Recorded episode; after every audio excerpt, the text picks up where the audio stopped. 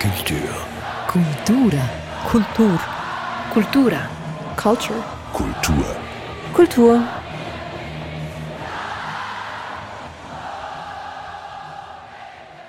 Dies ist der Kulturstammtisch am Mikrofon Eric Facon. Hallo. Heute sprechen wir von einer Musikkategorie, die es schwer hat, vor allem im gestrengen Auge und Ohr der Musikkritik. Die Rede ist vom Schlager. Jenes deutsche Liedgut, auf das man gerne herabschaut, missverstanden, aber vielleicht doch heimlich geliebt. Wer weiß es? Darüber werden wir reden. Und zwar mit Nicoletta Cimino, Moderatorin des Echo der Zeit auf Radio SRF und Michael Krogerus, Journalist beim Magazin. Nun, jeder Mensch wird musikalisch auf irgendeine Art sozialisiert. Ja, Nicoletta Cimino, wann ist denn der Schlager in Ihrem Leben aufgetaucht? Der ist sehr, sehr früh aufgetaucht. Ich war oft bei meiner Großmutter und die hatte so ein großes äh, Wohnzimmerbuffet aus schwerem Holz und dort hatte es einen Plattenspieler und ähm, über diesen Plattenspieler hatte sie Schallplatten und eine meiner Lieblingsschallplatten und auch ihre Lieblingsschallplatten war Heintje mit Mama und das war so wie, ich glaube, das war so der erste ähm, Schlager, den ich wirklich sehr bewusst ähm, ja, mit, mitgenommen habe und, und der mir auch immer sehr geblieben ist und der mich heute noch sehnsüchtig machen lässt, wenn ich den höre. So. Michael Krogerus? Ja, also ich, ich, denke ja, dass so Schlager und Alltagsalkoholismus, die haben eines gemeinsam. Oh. Keiner spricht gern drüber, aber jeder hat schon Erfahrung damit gemacht. Hm. Und äh, meine Erfahrung mit Schlager stammt eigentlich von diesem Grand Prix Eurovision de la Chanson. Das war, ähm, ich komme ja aus Finnland, das ist so ein totaler Standard, den man in skandinavischen Ländern immer, immer schaut. Und äh, Melodiefestivalen heißt es auf Schwedisch. Und das ist eine ganz wichtige, ganz wichtige Errungenschaft, vor allem seitdem äh, ABBA mit Waterloo 74 gewann. Und ich kann sagen, dass ähm, dieses gehauchte ein bisschen Frieden, äh, das war meine erste, das waren die ersten deutschen Worte, die ich jemals gehört habe. Ein bisschen Frieden. Ich weiß also noch, als der, als der gewann, da habe ich wirklich den ganzen Abend wir haben das auch immer geschaut, Grand Prix d'Eurovision großartig, habe ich den Daumen gedrückt, dass Nicole gewinnt. Und am Schluss des Abends, als sie wirklich gewonnen hat, habe ich den Daumen nicht mehr gedrückt und ich konnte ihn sicher zwei Tage nicht bewegen, weil ich ihn so fest gedrückt habe, dass Nicole gewinnt mit ihrem wunderbaren dunkelblauen Glitzerkleidchen und der schönen Gitarre. Mhm. Ich bin ganz sicher, dass sie auch nur wegen Ihnen gewonnen hat, überhaupt, Nicoletta Cimino. ähm, ja, wie stehen Sie jetzt nun heute zum Schlager, wenn ich das mal ähm, ergänzend fragen darf? Ich habe ein unverkrampftes Verhältnis zum Schlager. Ich muss aber sagen, dass bei mir der Spaß dann aufhört, so in den frühen 90ern. Also alles, was danach gekommen ist, so nach oder vielleicht schon ein bisschen früher, dann das finde ich dann nicht mehr so ähm, berauschend. Das hat wohl auch damit zu tun, dass ich Schlager immer mit einer liebevollen Ironie betrachte und wenn es dann so zu sehr jetzt ins alltägliche, meinen Alltag betreffende reinkommt, dann kann ich das wie nicht mehr und darum ja, dann hört dann der Spaß bei mir auf. Aber ich ich mag Schlager. Ich finde, ich höre auch oft daheim äh, Schlager, französischen Schlager, italienischen Schlager und vor allem Udo Jürgens. Also gar nicht so eine heimliche Liebe in dem Sinn. Könnte man Nein, eine offen gelebte, transparente Liebe eigentlich. Michael Krogos, wie haben Sie es? Ähm, ganz anders. Also würde man mich fragen, magst du Schlager, würde ich sehr heftig und auch sehr intuitiv und ehrlich antworten, nein. Ich finde es sogar ziemlich schlimm. Aber wenn man mich fragen würde, nenn mal eine gute Band, würde ich sofort ABBA sagen. ähm, und dann haben mich Leute darauf hingewiesen, dass das brutalster Schlager sei. Und ähm, das heißt, erst spät im Leben habe ich verstanden, dass eine meiner großen Liebschaften etwas ist, was ich eigentlich doch gar nicht lieben soll. Das heißt, ich mag schon gern Schlager, ich mag dieses, einfach diese super einfache Musik, die selbst für mich unmusikalischen Menschen schnell äh, gemacht ist zum schnellen Mitsingen. Ähm, aber ähnlich wie Nicoletta, muss ich sagen, gab es bei mir dann so einen Wechsel. Ich glaube auch, das war in den 90ern. Eigentlich als ähm, Grand Prix Eurovision umbenannt wurde in dieses herzlose, anglifizierte Eurovision Song Contest. Und danach hat es mich dann überhaupt nicht mehr interessiert. Und ich finde auch die modernen Schlager dann auch wirklich ganz schlimm. Also diesen, diesen äh, neuen Versuch, vielleicht sprechen wir noch drüber, in der Schweiz Beatrice Egli oder halt Helene Fischer, das ist schon sehr problematisch. Mhm. Aber äh, es gibt jetzt ein paar Sachen daran, die mich interessieren an dem, was Sie gesagt haben. Einerseits scheint, scheint es so, dass man sich vehement gegen etwas wehrt und das hat ja auch mit dem Image zu tun vom Schlager. Irgendetwas daran passt nicht, oder, Michael Krokorus? Wenn Sie noch ausführen wollen, warum Sie jetzt so lauthals protestieren, nein, ähm, ich mag Schlager nicht und wenn man da mit einem Gegenbeispiel, ja doch, aber aber wäre doch eigentlich auch Schlager. Woran liegt es denn? Ja, die Liebe ist halt auch kompliziert. Ähm, ich, ich weiß nicht genau, ich glaube, es gibt natürlich dieses, es ist ja auch ein alter Hut, aber es gibt dieses Herabschauen auf den Schlager. Man hat das Gefühl, das ist sowas für das niedere Volk, das ist dumme Musik. Ähm, die Sachen, die da gesungen werden, sind auch textlich nicht so super interessant. Und es hat natürlich auch null es hat null Gegenhaltung. Also es ist das Gegenteil von Punk und ich habe mich als Jugendlicher eher dem Punk verortet und das war natürlich unglaublich peinlich gewesen, dann heimlich Schlager zu hören. Mhm. Aber stimmt denn das wirklich, dass, dass, ähm, dass, dass, dass die Texte wie nichts hergeben? Weil ich empfinde Schlager als eigentlich die hohe Kunst, in zwei oder drei Minuten eine Geschichte zu erzählen, die mich berührt und die, die, die, die, die mir irgendwie Melancholie oder Nostalgie ähm, herbeschwört oder sogar sozialkritische Themen ähm, aufgreift. Also zum Beispiel Udo Jürgens. Gut, da kann man sich jetzt streiten, ist das wirklich Schlager oder ist das wirklich schon Liedermacher, wo unterscheidet sich das? Aber der hat ja wirklich ähm, sehr, sehr gut und sehr sorgfältig mit der Sprache hat der, hat der wirklich Geschichten erzählt. Ähm, also ich war noch niemals in New York oder ein ehrenwertes Haus, wo es um ein Paar geht, das im Konkubinat lebt und dann die Denunzianten finden, die gehören nicht zu uns und so weiter. Griechischer Wein werden wir vielleicht auch noch darüber reden, über, über die Migration in Deutschland, wie die behandelt werden und so. Ich, ich glaube eben nicht, dass das äh, guter Schlager ist eben intelligent glaube ich. Aber ich wollte schon diese Einschränkung, die muss, die muss wirklich bestehen bleiben. Ähm, Im besten Fall ist der Schlager das alles. Im besten Fall, aber ich glaube, das ist ja immer mit, mit, jeder Kunst so. Also im besten Fall ist es eben Kunst und im, und im schlechtesten Fall ist es eben der Versuch. Irgendwie so. Also ich erlebe Schlager, es kann jetzt sein, ich, ich bin in die Texttiefen von äh, Udo Jürgens noch nicht so eingestiegen. Für mich ist eher der Ausdruck von Schlager ist das, ist der totale Eskapismus. Es ist die totale Abwesenheit von jeglichen Inhalten. Es gibt keine Politik, keine Gesellschaft, keine Wut, keine Fragen. Es ist die Totalkonzentration auf das Trivialgefühl Nummer eins, Liebe. Ich habe mal gelesen, dass es gab eine Doktorarbeit in den 70ern, die hat Schlagertexte untersucht und ich glaube 90 Prozent davon handelten nur von Liebe. Ja, was und ist denn sonst noch wichtig? ja, gut, Eskapismus, aber, Eskapismus. Ja, aber die fallen Liebe unter drei Prämissen. Erstens, Liebe ist der höchste Wunsch. Zweitens, das Fehlen von Lieben bedeutet Einsamkeit. Und drittens, nach Liebe wird immer gesucht oder auf sie gewartet. Und das ist eigentlich der komplette, die komplette Textövre von allen Schlagern. Mhm. Also wenn ich mal hier einwerfen darf, mal ganz kurz, äh, es wird noch in den restlichen 20 Minuten oder so gibt es ein bisschen so eine Aufklärungsstunde für Sie, Michael Krokrus, weil wir werden Sie jetzt in die Abgründe des, des gehaltvollen Schlagers einführen. Okay. Aber was Sie jetzt gerade geschildert haben, äh, trifft doch eigentlich, sagen wir jetzt mal, auf das Anfangsövre der Beatles ziemlich auch zu. Liebt sie mich, liebt sie mich nicht? Ähm, ich hätte gern, ich würde gern.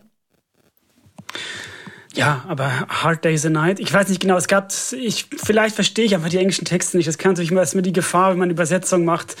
Aber ähm, ich habe ich hab schon das Gefühl, dass da nicht nur natürlich Liebeslieder an sich ist nicht schlecht ist, aber es wird noch mal reduzierter und verkitschter. Und ich habe ähm, mich in der Vorbereitung ein bisschen eingelesen, habe bei Adorno gesehen, er hat da geschrieben, das berühmte ähm, Arbeit, die Arbeit Einführung in Musiksoziologie. Und da ist im Kapitel Leichte Musik steht Folgendes über den Schlager.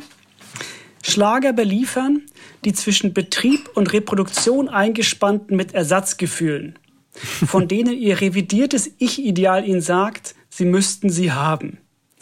Und das ist natürlich eine alte Geschichte. Intellektuelle fanden Schlager nie gut. Aber ich finde es doch interessant, was Adorno da gesagt hat. Er sagt nämlich, Schlager erzählen dir von Gefühlen, von denen du glaubst, dass du sie haben müsstest.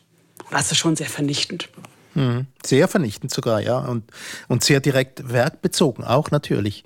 Ähm, ich habe meinerseits auch eine, eine, Definition gesucht von dem, was Schlager ist. Auf das wollte ich eigentlich raus. Also wir hatten jetzt Aber genannt, wir hatten versucht irgendwie auch zum Grenzen, warum die Beatles jetzt beispielsweise auch über das Gleiche singen könnten und vielleicht auch anders gewirkt haben. Aber als Schlager möglicherweise. Aber ja, was ist denn jetzt eigentlich Schlager? Und ich bin auf Wikipedia ähm, in dem Sinn fündig geworden, dass niemand es genau definieren kann. Also mhm.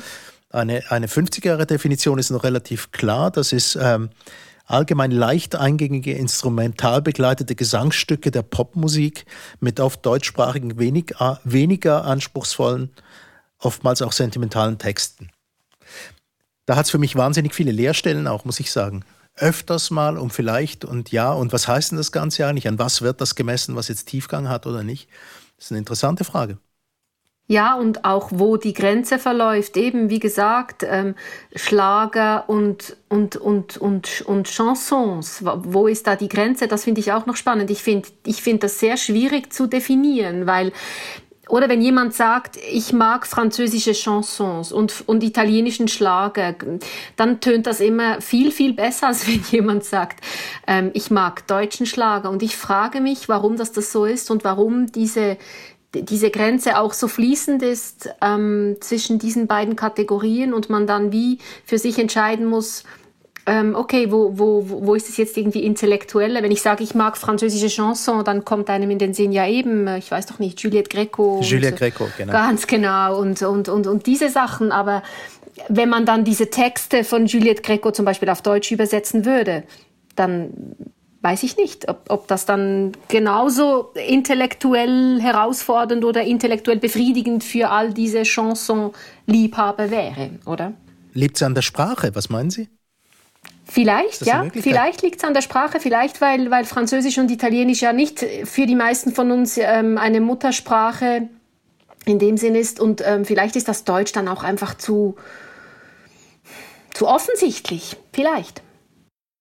Ich muss jetzt kurz nachhaken. Ich, Entschuldigung, ich, ich, dachte jetzt immer, also meine Definition von Schlager war immer, ich täusche mich auf sich gerade, ich dachte immer, alles, was kein Rock, Pop, Jazz, Hip-Hop oder Punk ist, dass er bekannt ist und auf Deutsch gesungen wird, das sei Schlager. Ich dachte, Schlager gibt's nur auf Deutsch.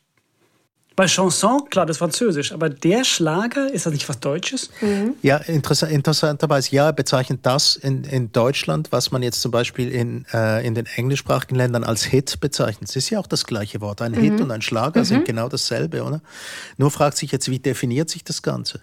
Ich werfe Ihnen jetzt mal eine provokative kleine Geschichte hin, was ich mir überlegt habe, was der Schlager sein könnte, ist nämlich ähm, eine populärere Musikgattung, als es die Musikkritik vielleicht verträgt. Ja, ich finde das noch eine, eine gute Definition, ehrlich gesagt. Mhm.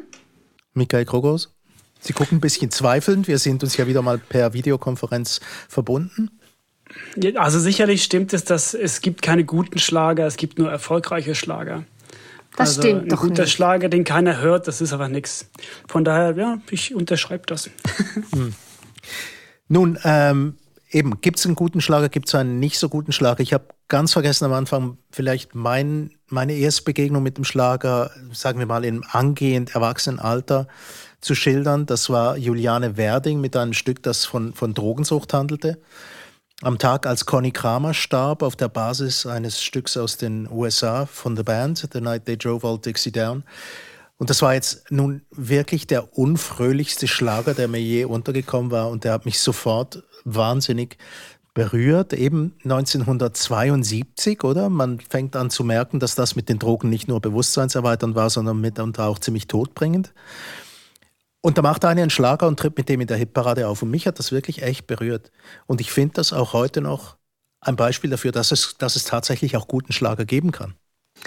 Ja, am Tag, als Conny Kramer starb, war quasi wie die, der, die, die Ouvertüre zu der ganzen Diskussion, die ich dann, mit der ich sozialisiert wurde, so Christiane F., äh, wir Kinder vom Bahnhof Zoo, das kam dann ein bisschen später, aber ich weiß noch genau, ähm, am Tag, als Conny Kramer starb, das habe ich natürlich dann auch geschaut im Fernsehen und, und, und ich glaube mit meinen Eltern auch darüber gesprochen und die haben mich dann quasi auch ein bisschen daran an das Thema herangeführt, eben Drogen und was Drogen machen können. Und dann kam dann sowieso die ganze Diskussion eben mit, mit Christiane F. und so weiter. Aber das war für mich auch so das erste Mal als, eigentlich, als ich ähm, irgendwie als Kind begriffen habe, okay, da gibt es etwas, das offenbar alle davor warnen, weil es so wahnsinnig gefährlich ist und man so, sogar daran sterben kann. So.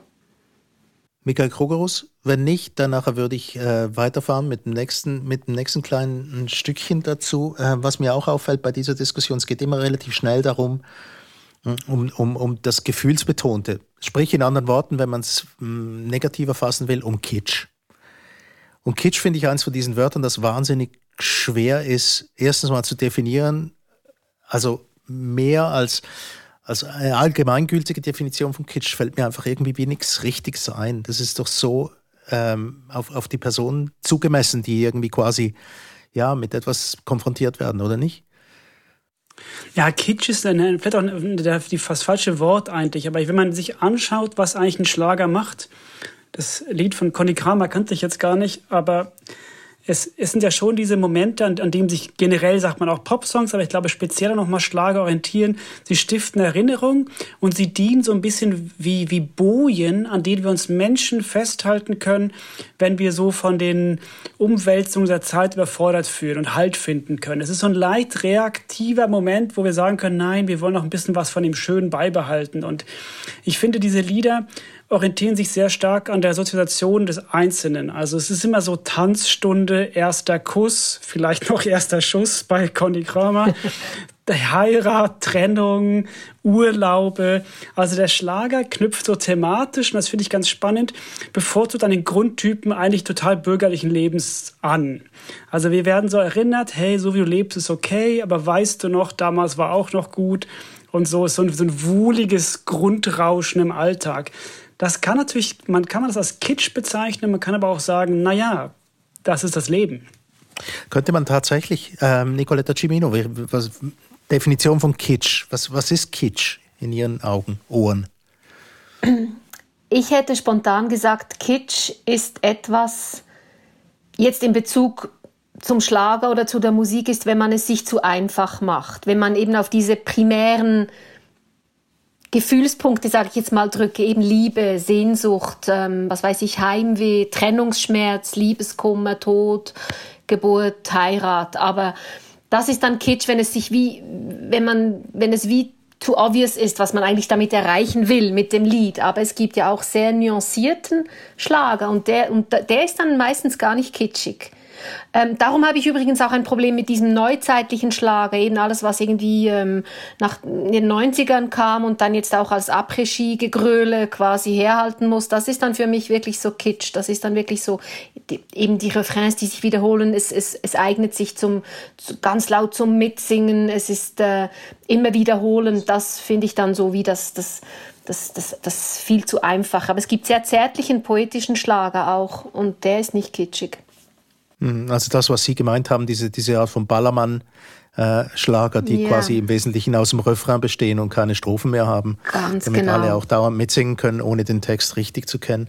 Mhm. mhm jetzt gibt es einen Aspekt des, ähm, des Schlagers, der mich noch interessieren würde jetzt, ähm, und zwar ist das so ein bisschen die, ja, wie soll ich das umschreiben? Ich hätte mir gedacht, so eine Art wie ähm, eine soziologische Geschichtslektion. Ähm, und zwar sage ich das deswegen, weil ich tatsächlich noch so eine, eine CD-Serie gefunden habe bei mir im Schrank und das ist von Bear Family, eine deutsche Plattenfirma, die äh, sich spezialisiert hat auf, auf Neuausgaben von ganz alten Titeln. Und die haben eine Serie und die heißt Schlager im Spiegel der Zeit. Und ich habe die Abteilung 50er Jahre integral. Und das Interessante daran ist nicht, nicht so sehr die Musik, sondern was verhandelt denn die Musik hier eigentlich? Und ich gebe Ihnen so ein paar Beispiele. Ähm, da gibt es Titel, die heißen Einmal in Tampico. Also ich glaube, wir könnten jetzt ein kleines Quiz veranstalten und fragen uns, wo ist denn eigentlich Tampico? Und genauso wird es den Leuten in den 50 Jahren auch gegangen sein. Aber was ich damit sagen will, ist, dass das ähm, Lied gut war für Leute, die einen Weltkrieg überlebt hatten. Und plötzlich gibt es irgendeinen Anteil von Exotik, eine, eine Welt, die sie nicht kannten. Es wurde gesungen über Gin und Rum, über braune Mädchen in Haiti, Havanna und Hawaii, über, äh, über Kuba und den Kuba-Wein, und bei lauter Exotik gingen auch die Details verloren von dem, was eigentlich zutrifft. Italien und Spanien schienen auch ein bisschen dasselbe zu sein. Aber trotzdem, dieser Moment, dass man den Leuten etwas vermittelt hat, was sie vielleicht nicht hatten. Ja, es gab ja auch eine ganze Ästhetik dazu, oder? Ich mag mich erinnern, Freddie Quinn zum Beispiel, der viel von, von, von, von der Weite des Meeres und so weiter gesungen hatte, hatte auch immer diese Hawaii-Hemden, ist so ein Bild. Also so, dass das Exotische, das aber irgendwie ganz weit weg liegt. Ich kann mir vorstellen, in Deutschland ebenso nach dem Zweiten Weltkrieg, die mussten alles wieder aufbauen, es war alles zerbombt und dann musste man sich ein bisschen in die Ferne träumen und da ist natürlich die Musik ein sehr, ein sehr probates Mittel dazu ähm, diese ganze Exotik zu erleben, ohne dass man auch nur einen Fuß irgendwie über die eigene Türschwelle machen muss. Und dann ist man eben auf Kuba bei den braunen Mädchen oder auf Hawaii oder ja in Mexiko. Ja, ich glaube, dass dieses, die beiden, das Begriffsduo, um das sich eigentlich der Schlager kreist, ist ja Ferne und Heimat.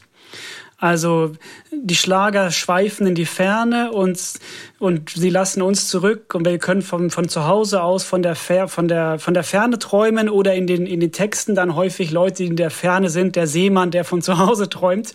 Und was ich spannend finde, ist, dass ähm, sich das eigentlich inhaltlich bis heute nicht viel geändert hat. Also Andrea Berg oder eben Helene Fischer, die entflieht ja auch dem Alltag. Vielleicht nicht in die Ferne, sondern in so einen komischen äh, unschuldigen, aber super intensiven Feierrausch. Das ist ja auch so ein totales Wegschweifen von dem, was jetzt gerade passiert. Und ich glaube, dass das einfach ein sehr, sehr starkes Motiv ist, dieser, diese Sehnsucht. Ja, es gibt ja auch dieses Lied, ich komme wieder mit Udo Jürgens, aber ich finde ihn halt wirklich auch großartig. Es gibt dieses Sehnsuchtslied, ähm, par excellence. Ich war noch niemals in New York. Ich war noch niemals auf Hawaii. Ähm, ich ging noch nie in zerschlissenen Jeans durch San, äh, durch San Francisco oder irgendwie so. Habe ich jetzt, glaube ich, falsch paraphrasiert. Entschuldigung. Aber das ist ja wirklich das, das Sehnsuchtslied von jemandem, der daheim sitzt mit seiner Familie und sagt, ich gehe mal kurz Zigaretten holen und eigentlich möchte er ganz, ganz weit weg und abhauen an Orte, wo er noch nie war. Das ist ja so das, das, äh, der Prototyp ähm, des Sehnsuchtsliedes sozusagen. Ja, Sehnsuchtslieder sind eines und die, die, die führten dann manchmal auch ein bisschen in ganz komische Gefilde. Also um ein Beispiel zu nennen, 1953, Jambalaya, eines der berühmtesten Country-Stücke überhaupt. Wenn man an ein Festival geht, hört man es ungefähr neunmal bei zehn auftretenden Bands. Ähm, dieses Jambalaya handelt von einem äh, Gericht aus den Südstaaten, eine Art Eintopf, scharf gewürzt.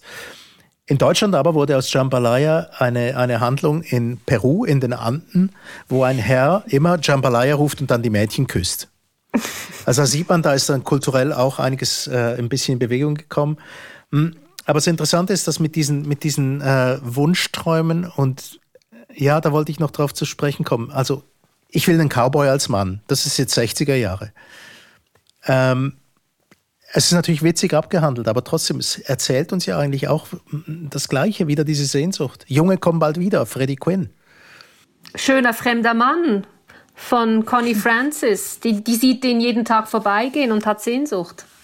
Vielleicht ist Sehnsucht der gemeinsame Nenner allen, allen, allen diesen, des ganzen Schlagers. Vielleicht. Wobei ich glaube, dass die Schlager natürlich auch schon, wenn man es historisch anschaut, noch, noch stärker so eine Art von Mischung aus Opium fürs Volk und wirklich so eine Art fast schon so ein reiner Appellativ an das Gefühl war. Also ich finde, einer der interessantesten Schlager war ja von Sarah Leander. Es wird einmal ein Wunder geschehen. Mhm äh, was ja Goebbels benutzt hat als Durchhalteparole für die Nazis im Bombenkrieg. Also wirklich zu sagen, hey, wenn nichts mehr geht und nur noch dein Herz schlägt, dann, dann spielen wir halt darauf jetzt. Und das ist ja so ein bisschen, das ist ja, ich finde, ich sehe da eine Parallele zu dem Mitgrölen zu DJ Ötzi oder diesem Refrain, was Sie vorhin sagten, Herr Fackon, das, wo jeder mitsingen kann, auch wenn man den Song zum ersten Mal hört oder die Worte nicht kennt. Das finde ich schon so was sehr, so ein, es hat so eine Suggestivkraft der Masse, die mich so ein bisschen auch mitreißen kann, aber auch äh, etwas befremdet. Aber zwischen Fiesta Mexicana und griechischer Wein, zwischen dieser ganzen Exotik, die irgendwie via, via Abendtisch ähm, da verbreitet wird, gab es doch auch diese anderen Geschichten. Also, dass man zum Beispiel auch daran ermessen konnte, inwiefern Deutschland auch zum Einwandererland geworden war. Absolut. Also die Geschichte der italienischen Einwanderung in Deutschland wird auch verhandelt via Schlager. Ganz genau, also eben ähm, griechischer Wein, ähm, den Sie jetzt gerade angesprochen haben, das ist ja wirklich die, die Geschichte, wo ähm, Udo Jürgens in ein so ein griechisches Lokal kommt mitten in der Nacht und dann mit diesen Griechen zu sprechen beginnt und die erzählen von ihren Kindern, die sie noch nie gesehen haben, weil sie eben arbeiten müssen und irgendwann wollen sie wieder heim. Und da wurde doch auch etwas sehr ähm, gesellschaftskritisches reingebracht eigentlich in, in, in dieses Lied. Ähm, das gleiche war ähm, zwei kleine Italiener, ich weiß gar nicht, das war, glaube ich, Conny Fröbes, die das gesungen hat, zwei kleine Italiener, die am Bahnhof stehen und 50er eigentlich Jahre wahrscheinlich, ja. Ja, die heim wollen. Also es gibt immer wieder so so so Lieder, die wirklich auch ebenso fast ja, politisch eigentlich waren in ihrer einfachen Botschaft. Man kann sich aber jetzt auch mit, beim Umgang mit dem Vokabular natürlich auch darüber aus heutiger Sicht aufregen, dass man die Italiener auch als klein bezeichnet. Ja, zwei, zwei kleine, kleine Italiener. Ja, natürlich, ja. Aber wie die braunen Mädchen aus Kuba oder aus Hawaii, ist ja auch nicht wirklich mhm. politisch korrekt. Aber interessant ist es doch, dass da viel transportiert wird und das möchte ich zum Schluss dann doch nochmal irgendwie angebracht haben. Ähm, also wir hatten es ähm, am, am, Anfang davon, dass das eigentlich quasi wie irgendwie der, der kleinste gemeinsame Nenner dessen ist, was man überhaupt musikalisch oder auch textlich verfassen kann. Irgendwo so, so lautet das Klischee. Aber wir haben jetzt locker bald eine halbe Stunde darüber geredet, über Songs, die doch eine Halbwertszeit haben, dass wir sie auch heute noch erinnern, auch wenn sie 30 Jahre alt sind. Da glaub, besteht doch eine gewisse Diskrepanz. Ich glaube, das ist das, was Mika vorhin gesagt hat, dass es eben uns alle irgendwie, ähm, dass das wie Bojen sind, die, die, an, die wir, an die wir uns festhalten können. Und das sind in dem Fall auch Erinnerungsbojen. Eben, wenn Sie mich fragen, was für eine Beziehung habe ich zu Schlager und ich komme dann gleich mit ganz frühen Kindheitserinnerungen. Das ist ja bezeichnend. Also eben, man macht das, man macht das dann so fest an so Stationen quasi, ähm, was ja die Musik aber generell macht. Ich glaube nicht nur Schlager. Es ist ja generell so, dass Musik ähm, sehr ein großes Erinnerungs ein Erinnerungsvektor ist quasi für uns, wie Gerüche ja auch. Ja, es gibt ja diese sehr berühmte Studie aus England, die nachgewiesen hat, dass wir uns am besten an die Musik erinnern. Bei Mädchen ist es, glaube ich, das Alter 11 bis 13 oder 12 bis 14, bei Jungs 16 bis 19. Und die Erklärung dafür ist, dass in diesen ähm, Jahren waren wir so offen emotional für Neues und für anderes, dass die Musik, die wir zufälligerweise da gehört haben, die ging direkt ins Herz und die vergisst man irgendwie nicht. Und wenn man nun das Pech hat, so wie ich, in diesen Jahren Schlager gehört zu haben, dann kommt man davon auch nicht mehr los. Und das ist natürlich schon so. Also ich habe jetzt gerade, während wir gesprochen haben, ein paar, vor allem ABBA-Songs, ist es bei mir im Kopf gehabt. Da weiß ich genau, ich, die, die werden mich mein Leben lang begleiten. Ich werde, egal wie ich mich auf den Kopf stellen werde, ich werde diese Melodien nicht aus meinem Ohr rausbekommen. Und das ist ein bisschen tragisch, aber es ist schon auch eine Leistung von dieser Band. Ja, und ich darf, man, man, kann das auch durchaus akzeptieren. Also man ist in guter Gesellschaft, kann ich Ihnen sagen, Michael Krogo. Es gibt noch ein paar Millionen andere Leute auf der Welt, die dasselbe Gefühl auch haben beim Anhören von Aber. Ähm, eines so ganz zum Schluss noch, bevor wir uns voneinander verabschieden, noch ein paar Titel von heute aus den 2010er Jahren, ähm, die uns doch zeigen, wo sich der Schlager nicht äh, hinbewegt hat oder beziehungsweise nicht. Mit dir kann ich fliegen, du hast mich tausendmal belogen. Ja, jetzt wird es ein bisschen deutlicher. Auch Männer sind Menschen, finde ich jetzt undenkbar zum Beispiel aus den 50er Jahren. Hingegen dieser hier, ein bisschen Sonne, ein bisschen Regen, das muss man sagen, ein ewiges Thema, so wie sich's für den Schlager eigentlich auch gehört. Das war der Kulturstammtisch. Zum Thema Schlager zu Gast waren Nicoletta Cimino, ähm, Journalistin und Moderatorin beim Echo der Zeit auf Radio SRF und Michael Krogos, Journalist beim Magazin. Mein Name ist Erik Fackung.